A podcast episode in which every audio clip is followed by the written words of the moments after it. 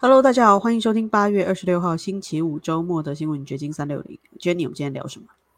我这两天熊猫翠翠一下变成了一个很火的标题。为什么翠翠有什么特殊的意义吗？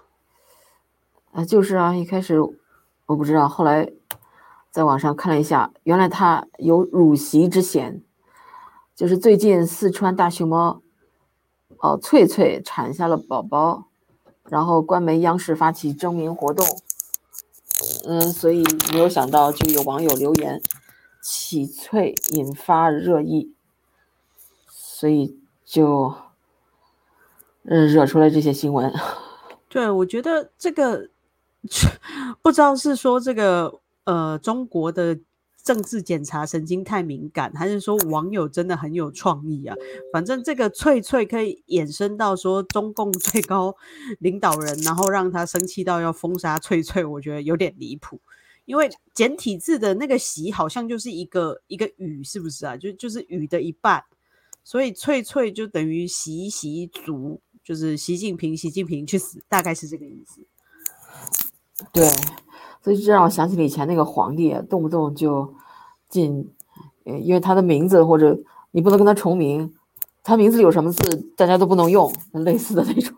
对对对，就是要避呃圣者讳、天子讳，就是比如说皇帝叫，比如说呃康熙叫爱新觉罗玄烨，然后后来这个呃民间写字的时候就不会把这个玄字写出来，类似这样，要避开他的那个名字的忌讳，这样子。所以我就在想，这个中国的文化博大精深，中国的其中主要的就是中国的文字 博大精深，那洋人可能都不能理解。你说怎么一个呃一个熊猫的名字能引申出这么多含义？对，而且还有衍生出祈翠，就是祈祷习近平去死了，大概是这个意思呗。是啊，嗯，可能。嗯，英语呢也有类似的呃这种文字游戏吧，只不过是它那个文字游戏永远赶不上中文的文字游戏这么深奥，这是我的看法。对，而且因为简体字把字拆得更碎了，所以就是像我对简体字不敏感，我还愣了好久，怎么会？哦，原来我简体字的“习”就是一半的雨字旁，大概哦，对了，嗯嗯，我还忘了简体字的“习”和繁体字的“习”是不一样的。对我，我就还要我就转两圈，我才大概明白哦，原来是这个意思啊。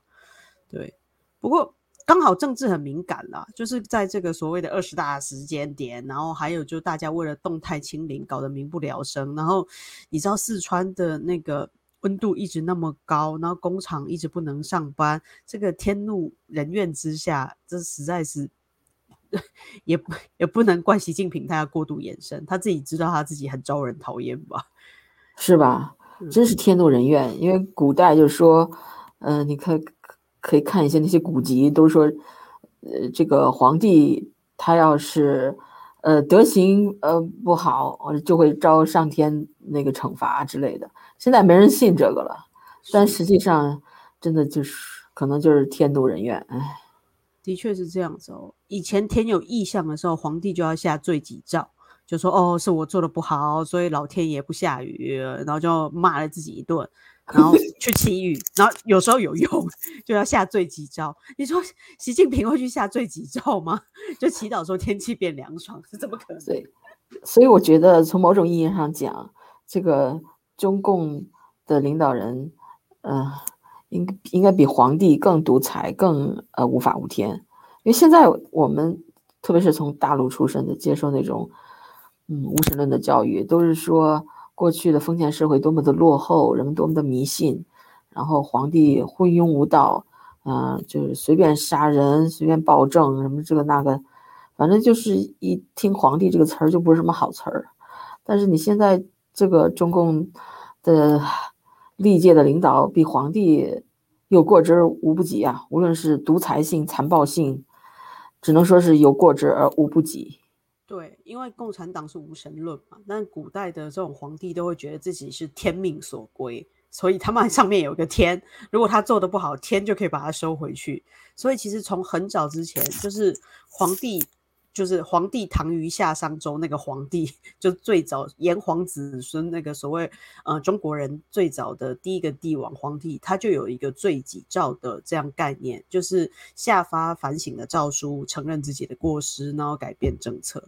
这个是中国其实很不封建的地方，就皇帝他其实是有一个制衡的空间，他可能有呃对上上天的敬畏，然后也有臣子可以对他呃劝谏。就比如说，大家都知道有魏征，他就可以跟皇帝吵架嘛，然后每天都一直在皇帝旁边叨叨叨叨叨叨，皇帝还不能杀他，就类似这样子的一些制度。所以用这个角度来看，中共现在的确是最独裁、最专制的时代，习近平是最恐怖的一个独裁皇帝。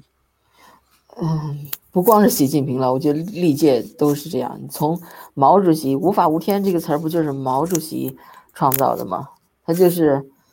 这个在这种无神论的思想下，他就是没有法没有天，他不像是以前的皇帝，你哪怕是万人之上，你至少还有一个天在上面，他在天的下面。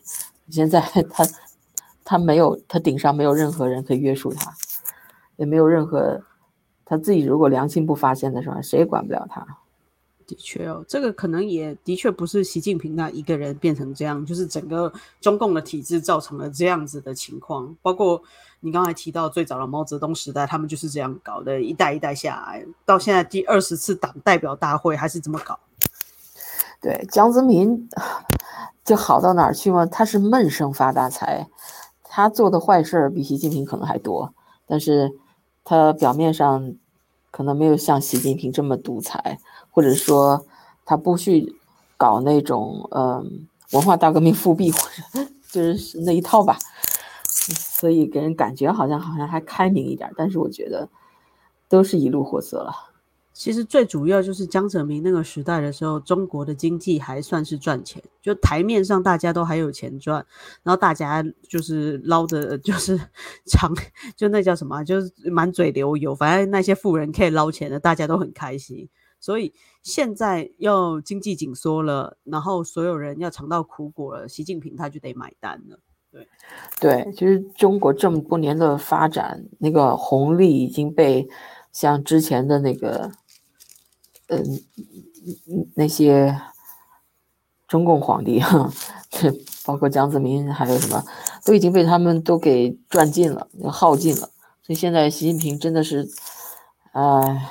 你说他有没有点冤呢？那是也自找的，就是红利时期他没赶上的，最后他所有的呃这个不是他都得要背着。对他有点像收烂尾楼的一个状态。对，所以这个看看这个嗯大纪元这篇报道上面有些网友的评论也蛮有意思的，有。想必这个小可爱，嗯，怎么好不清楚？想必这个小可爱什么？哦，能扛百斤竹子吧？这不是习近平的有一个名言？哦，他好像什么可以扛？对对对，啊，对，那什么名言来着？哎呀，怎么给忘了？反正他当知青的时候，然后可以扛百斤米走什么上百里路之类的，类似这样子，忆苦思甜。对，上山下乡，然后如何如何呀？所以，所以人家就以此类比。哦，对对对，他的名言是“扛二百斤麦子走十里山路不换肩”。嗯哈哈，大概是这个概念。二百斤哦，比这个一百斤的竹子还多。对，大概就是这种啊，这种玩意儿。然后这个，这太可爱了，可以组，呃，实在看不清楚。Anyway。反正这就是网友的智慧了，对，联想丰富。其实我觉得还蛮有趣的，网友可以翻墙出来发这么多帖子，那微博禁了又删，删了又呃开心的账号，就是这样子的民意，怎么一直都没有让习近平自己看到呢？还是说他看到了，然后他觉得哦不是我的错，就是一味的封堵，就是他应该知道民间有这么多的声浪啊。我一直怀疑习近平是不是自己不会操作电脑、手机之类的？至于吗？不，不至于吧。他可能什么都让他的下属周围那些人去给他汇报。OK，所以他真的看不到这些民意，他也不知道这些东西，那那也太活在自己的世界里了。整个的 mindset stuck in 那个五六七十年代那种精神状态都在那里，他可能也不喜欢学新技术，也不喜欢用社交媒体，大概都靠人家给他简报那种。可是他在当总理之前，就是好像有在福建那一阵子当过官，好歹也有到基层去过吧。那个时候也没那么多人给他简报吧，他好歹也有用用电脑打打电话吧。所以我就奇怪，他为什么，他如果哪怕是看到像他这样的人，他可以不用翻墙就可以看到国外的网站吗？呃，是什么消息他看不到，什么文章他看不到对啊，，对啊，就是应该他怎么会这么闭塞呢？？是，也许是他自己的选择，他不想看到那些声音啊，你就他就喜欢听捧他的话，可能他不想看到那些批评的声音，所以那 那他就选择不看。那真的只能自求多福了。就他的太太、他的小孩，似乎也没有办法告诉他实话。是，而且我觉得好像那种，哎呀，或者独裁者，哪怕不是独裁者，就是那种比较强势的人吧，就是无论是一个国家的领导啊，还是反正是登上很高权力阶层那种人，往往都是比较不接受反馈的，就是他有一个想法，他就为着他这个实现他这个想法去努力，其他的声音他就屏蔽掉了，有没有这种倾向？很难说，因为我不是很理解习近平这个人的性格，但是从他多次的表现来看，他就是，唉，非常的就嗯，没有要表现出跟这个世界有有学习兴趣的样子，就是他好像不太会发言，然后也没有太太强势的想法，很温吞的一个人。嗯，不能看表面，人不可貌相。他嗯能在这个中共那个权力圈圈子里做到现在，呃，击退了那么多暗杀企图，还有那么多的政敌，他还 survive 到今天，而且还好像对是一直在啊、呃把权力慢慢的集中在他手里。当然还还有很多不在他手里，那就说明他不是一个普通的人。嗯哼，所以的确不不可能是表现出来那么温吞的样子。是大智若愚，那是。其实有很多字都变成这个中国微博不能用的字，哎，比如说陋习，就是这个这个词语陋习就有批评习近平的意思，所以陋习也会被呃就审查。就比啊如说，对呀、对，这问题是中国的这个语言，它是嗯同音字很多。对啊，就是你很讨厌，就 OK，这是一个陋习，但你就会讲哦，习近平很简陋，或者习近平很丑陋。你硬要看，你就把陋习放在一起的时候，因为他还真的就是习近平的那个习字，所以这个也被禁了。对，对那万一是或是不光是有习近平的习字，如果万一有跟这个习字同音的字也犯了忌讳呢？不过对习字好像没有太多同音字，嘿，我忽然又一想，哎对，比如说草席可能也不行这样，比如说草包习近平，那不不晓得不不知道他们想要就就进到什么程度啦。那现在就是这个起翠、翠翠、陋习，通通被禁掉了。，OK，所以就发挥你的想象力吧。对啊，可以可以，我觉得其实当中国人蛮幸福的，又可以用各种方法隐晦的来批评政府、批评那个当权者，对，对 至少自己开心了。是哈。另外，在美国这边，我看到的今天一个比较 trending 的消息，就是上榜新闻，就是川普一直要求搜查呃 Mar-a-Lago 他那个海湖庄园的呃 affidavit，就宣誓证词要嗯毫无保留的公布出来。那现在法呃法院的法官下令把它公布出来了，但是是 heavily redacted，就这是遮了好多的行。对，就是大部分都是 block 起来的，很多关键讯息大家好像有公布跟没公布差不多。对，你可以看一下，为什么说它是 heavily redacted，看一张图你就可以有有所感觉了。稍等，OK，C、这些 line 都给涂黑了，还剩了剩了对几行你能看得清楚。对你，你说这个东西，你你可以获得什么讯息？这是对啊，我今天看一些电视新闻在报道，很多人都在评论说这个讯息就是其实都遮住了，遮住了，没没有没有太多可分析操作的空间。对，那你公布跟没公布有什么两样？对呀，啊，然后那个也是美国的网友也都在拿这个来取笑吧。对，然后那个川普总统呢也发表了一个呃声明，还有录音，来听一下哈。I did nothing wrong. And it's the exact same thing here. We were essentially attacked. We were broken into. They opened up safes. They brought safe crackers in. They brought many, many FBI agents in, all right before the midterms. And all when I have the best poll numbers I've ever had. This is a political attack on our country, and it's a disgrace. And the people understand it. The people understand it. And they could have come in and they could have talked to us and they could have taken whatever they needed but instead they raided it. They took my passports. They they took things that they should have never taken with uh, that are privileged, and it's a disgrace to our country. It really is. It's just and it just never ends. It's the same people, the same leaks, the same. Uh, they leak to the same places, the same people doing the leaking. It's a disgrace. It's a disgrace. Our country's a wreck. 典型的川普说话方式。It's a disgrace. It's a disgrace. 然后那个，对，然后他主要的说的几点就是， 呃，一个是这些人就闯到他的家里，然后随便搜查，打开他的那个保险箱，然后又说在，而且恰恰在中期选举之前，然后这些这些 leak 这些东西的人，就无论是告密的人还是什么人，和以前就是呃 leak 他的。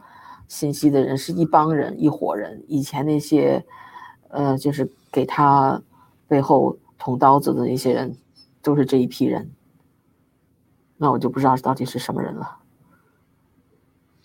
像现在这个情况，很明显就是针对川普的猎巫行动嘛。但是，呃。所谓的深层政府，就是这些三个字的机构，他们硬要这么搞，老百姓真的也很无奈。就是你不要看川普他是前总统，他也很无奈。就在这样子的制度下，你你我们守法，但呃，应该遵守法律的执行执法守法单位的人不守法，那你能怎么办？对啊，所以他就说，呃人们心里都明白。他好，他刚才那段录音也说，大家心知肚明。他这这种是一种政治迫害行为，他的意思就是，所以说这个这样的举动恐怕会 对民主党又起反作用。Anyway，这是他后来还呃有更多的文字的声明出来，关于这个。Comes on Twitter，关于他说，affidavit heavily redacted，nothing mentioned on nuclear，a total public relations。subterfuge by the FBI and DOJ, or our close working relationship regarding document turnover.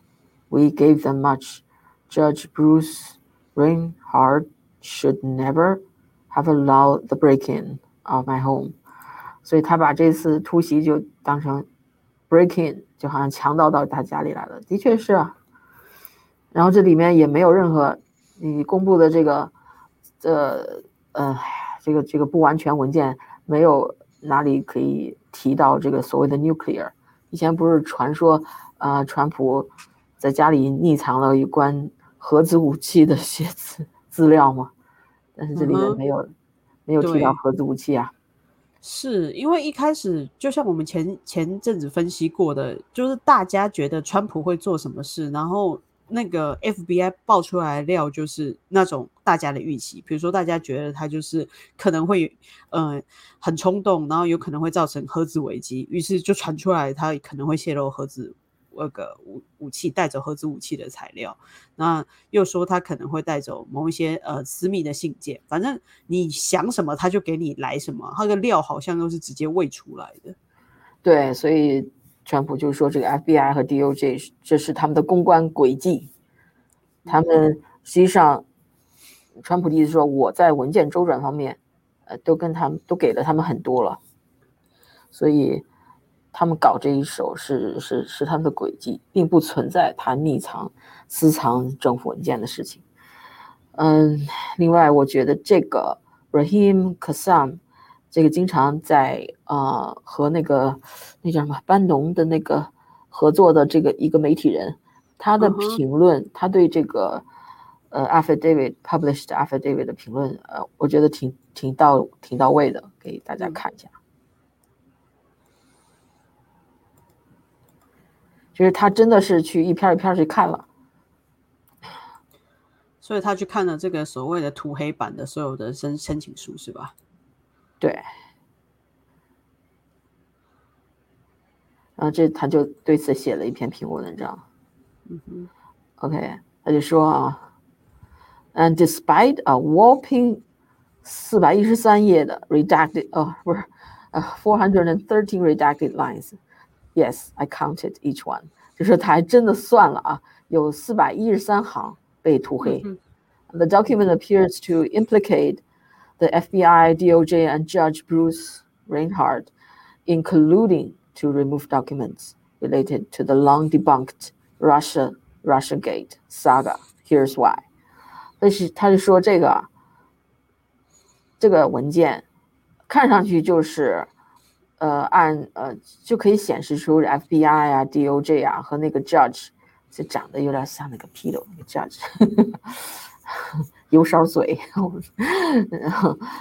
他们在 colluding，在合谋来那个呃，而且他们这种合谋跟以前已经被被证明呃是子虚乌有的这个通俄门相关。所以这其实是那个通俄门那个微唱的的继续。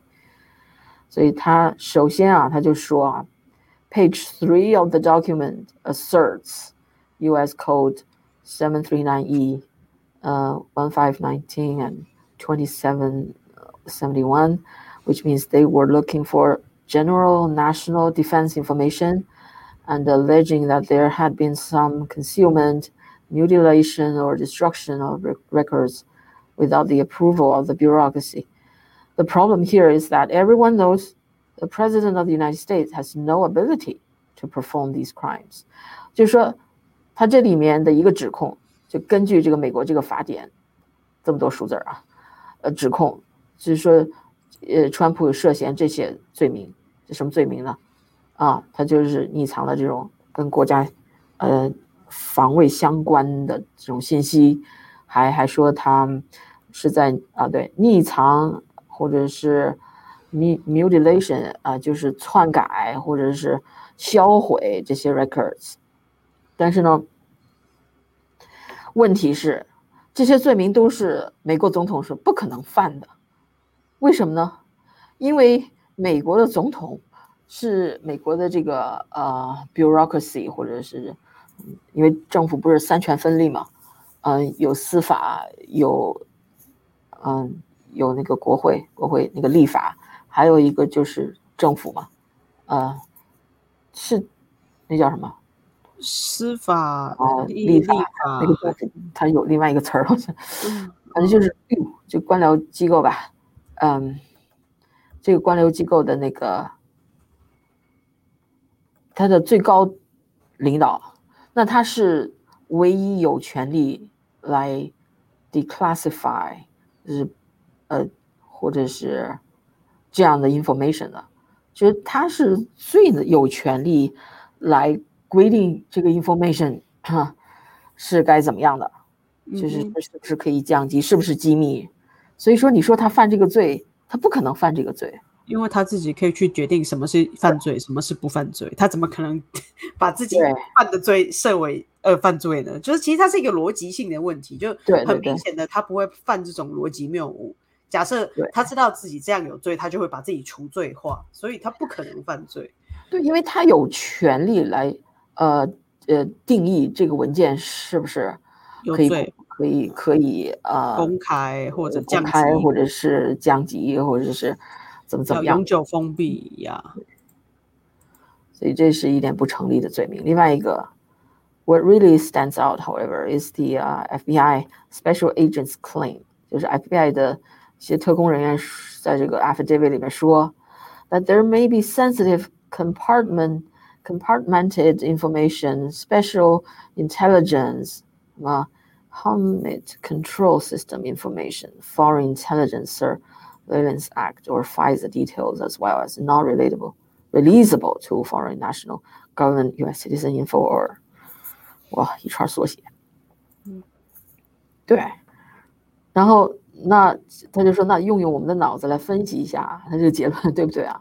他说，What has been the single largest crossover point for all such types of information, as it has pertained to President Trump For the past seven years? Yep, there be RussiaGate.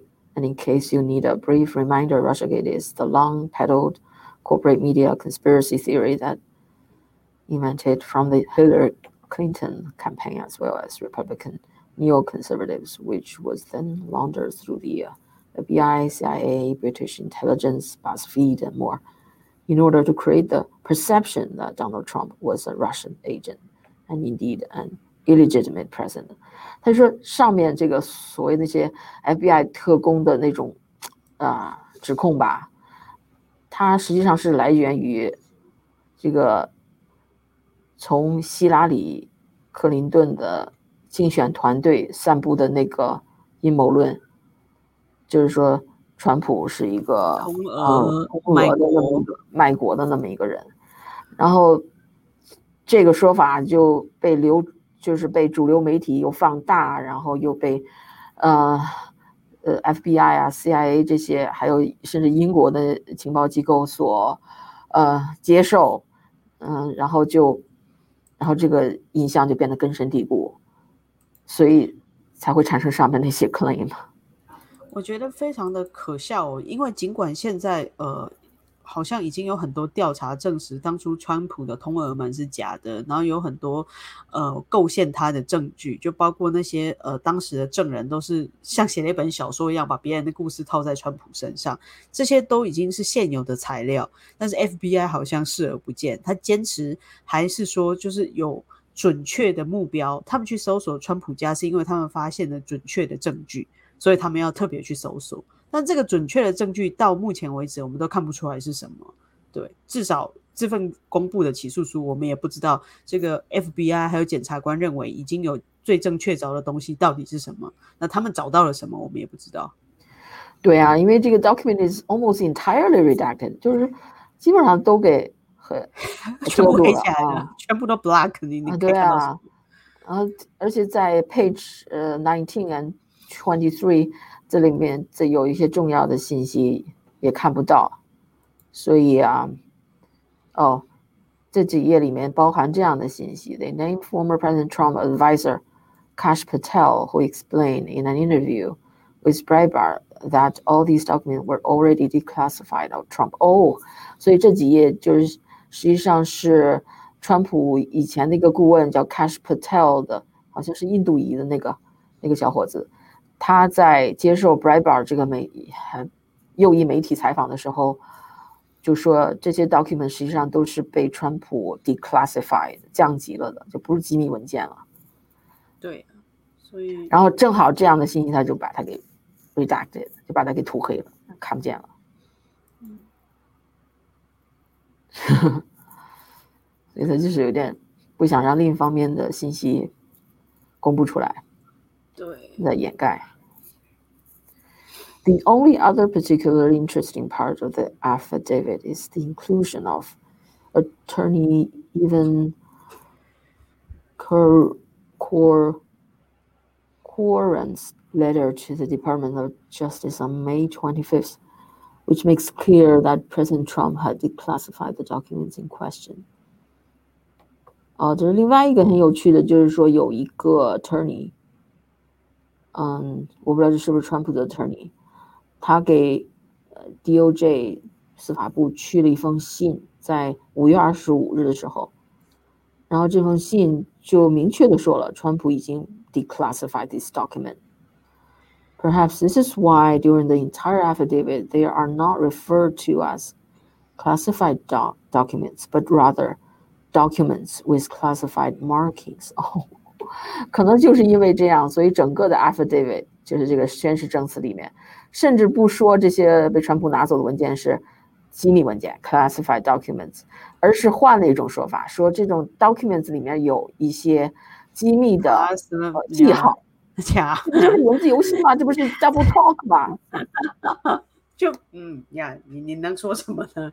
我们只能从蛛丝马迹得到这样子的结论。OK，他在他在他在整理，他就是在整理。呀，所以这个从我们就不全文分析了，但是就可以看出了，其实这个呃，他之所以能 release 这样的文件，就是基本上真相都被掩盖了。是，所以就是有公布跟没公布一样，大家也就是白开白开心一场，然后知道了公布了，还 OK 什么也不啊？对，他还说啊，你不要求公布啊，我公布了，OK，他还可以应付了，也是典型的官僚做法，全部真相又不是全部真相，对，OK，这是今天上榜的一个新闻。另另外一些呃一个新闻呢，就是昨天我们提到的。就是有吹哨人就说，FBI 曾经，就是联邦调查局曾经禁止他的探员在二零二零年大选前调查亨特·拜登的笔记本电脑。嗯，这个这个就是我昨天就看到的一个呃报道。呃，这个消息是怎么出来的呢？是因为这些吹哨人还不只是一个，像那个共和党的参议员叫 Ron Johnson 透露的，然后 Ron Johnson 又给司法部监察长。呃，Michael Horowitz 写了一封信，在这信里面，他就提到有吹哨人跟他说，联邦调查局曾经为推迟调查 Hunter Biden 的笔记本电脑，因为这个该机构啊不打算再次改变选举结果，就是他不希望他的这个调查 改变选举结果。哎，我觉得这真是一个鸡生蛋，蛋生鸡的问题。对，到底是对，就是谁是选举结果改变了调查结果，还是调查结果改变了选举结果？我们现在。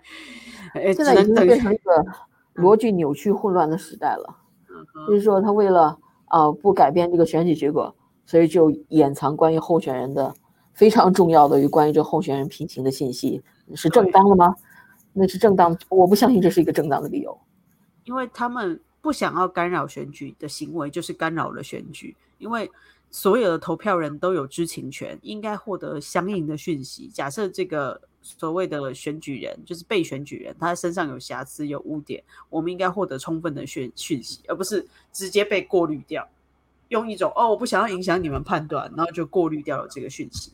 其实应该对选举人有一定的信心啊，就是呃，我们要投票的人，我们会去判断你给我的讯息对还错，然后这个讯息就算对这个被选举人不利，应该也要公开于众，就让大家自己去判断吧。对啊，因为有可能的确有可能是假新闻呐，那他就要相信说这个大部分的呃投票人有鉴别的能力，知道说哦这是假新闻。所以这个 Ron Johnson 就说，联邦调查局延延迟这个呃侦查这个笔记本电脑的行为本身就应该受到调查，但是他联邦调查局他就是一个调查机构，谁还敢再调查他呢？当然，我突然觉得。孙中山，嗯，非常的有道理。刚才我们提到美国的三权分立是行政、立法跟司法嘛？啊，对，就是行政政府，呃，bureaucracy 那一部分，川普是这一部分的最高领袖了。但是台湾用的是孙中山发明的五权分立，多了两个权，一个叫考试权，一个叫做监察权。哦，就是他把这个行政里面的考试制度拿出来了。因为中国不是有科举吗？所以孙中山觉得考试选公务人员很重要，所以考试权从行政权里面挪出来，有一个特别的考试院跟行政院分开，然后还有一个监察权，就是一般来说都是立法院在弹劾这些官员嘛，就立法院可能监督这些呃政务官或者就是行政人员，但是台湾有一个东西叫监察院，它可以监察这些政务官，就是可以去考核，比如说 FBI。做了一些措施，然后他们可以直接用他们的监察手段去查 FBI，就是台湾有一个叫监察院的地方，所以我突然觉得哇，台湾的制度好像比美国再厉害一点点 那就说明这个孙中山还是有远呃有远见的，很有远见的，就知道这个官僚机构它可能最后越来越庞大，越来越强势的。超越其他的权利。我小时候读所谓的三民主义的解释是说，它是参考了中国古代的制度，因为中国以前的这个官僚体系里面，其实就是有一个科举制度嘛，所以考试很重要。然后本来就有一个言官制度嘛，就是我们刚才谈的，就是有一个谏谏官，就是他可以去批评皇帝，可以去批评其他人。那这个东西就是监察院，所以。其实有点像立法院，就民意代表做的事情就是这样。可是好像这个民意代表没有办法直接去弹劾，呃，譬如说 FBI，譬如说就是警察局什么之类的。但是监察院它具有这个功能，它可以直接行使调查的权利，然后直接弹劾了。对，其其实也不是说没有人调查，因为那通俄门什么之类的，不是也呃，D D O J。也任命了 special counsel，像 John Durham 这样的去调查通俄门的调查嘛？嗯，呃，问题是，就是这些人他本身也是，往往是从这些机构里出身的，他跟这个机构有千丝万缕的联系，所以他的调查有多少独立性，就就就是很那个，没有错，因为就是同一个部门嘛，你总是会有各种上下层啊，或者就是裙带关系，或者就是师傅带徒弟这种谁。谁是跟谁同一梯次升上来的？其实我觉得不只是在我们一般人上班的单位里面会发生，在所谓的公家单位更严重。就私人企业里面可能还没有这么浓厚的制度，但是在国营单位这个制度比较浓厚。对，就就比如那个 Robert Mueller，他就是调查川普通俄门的那个 Special Counsel，嗯，最后他调查结果也没有什么结果，但是他这个调查拖了两年，花了。多少百万的纳税人的钱也没有什么结果，但却给川普这个上台以后施政就造成了很大的麻烦。就整天那些主流媒体就就把他当把这个调查当成已经是事实那样去攻击川普。然后这个 Robert Mueller 他就是 James Comey 的很好的朋友嘛，他们之前都是就是有多年深交的那种，都是官场上的人，所以，但是他呢，毕竟还是。有一定规则的，他还不至于像中共那么黑，所以他还还不敢做太啊违反法律的事情，他也要考虑自己的前途嘛。你说，如果万一被证明他的任何他的调查行为有任何违法的、不合规的，那就那不是对他自己不利不利嘛？所以最后他实际上是给了一个没有定论的结论，就是他也没有说川普有没有通俄，但是也没有否定川普就没有通俄。这就是 一样，就跟我们现在看到起诉书一样，就是有给跟没给一样，他有调查跟没调查一样。对，那实际上就是浪费纳税人的钱，为为为希拉里阵营服务了一把而已了。不过最近好像又有一个新闻爆出来说是拜登女儿的日记被偷了，然后这两个嫌犯认罪之后说他们曾经高价卖给挺川普的团体。他不是说卖给川普，但是不是说不是不是川普那个，对，是挺川普这个 Veritas，就是那个真相真相真相工程。对，他不是经常披露，呃，他经常用隐隐藏摄像头去采访吗？他采访过，他他公布过 CNN 的那个，呃，那个老总给他开公司大会时候那些，他之前还有公布 Twitter 跟伊朗马斯克之间的一个视讯会议，还有一些。什么 Google 的一些雇员呃来呃爆料说 Google 是被一群 communist 在 control 这么一个公司。最早的时候还有就是说暴露那个 Planned Parenthood 就是计划生育组织怎么去贩卖嗯婴儿婴儿 tissue 婴儿组织啊婴婴儿器官什么之类的，都是这个呃 Project Veritas 嗯爆料的。所以他最他爆料的这个拜登女儿的。日记给他爆料的那个人，最近好像被起诉定罪了。对，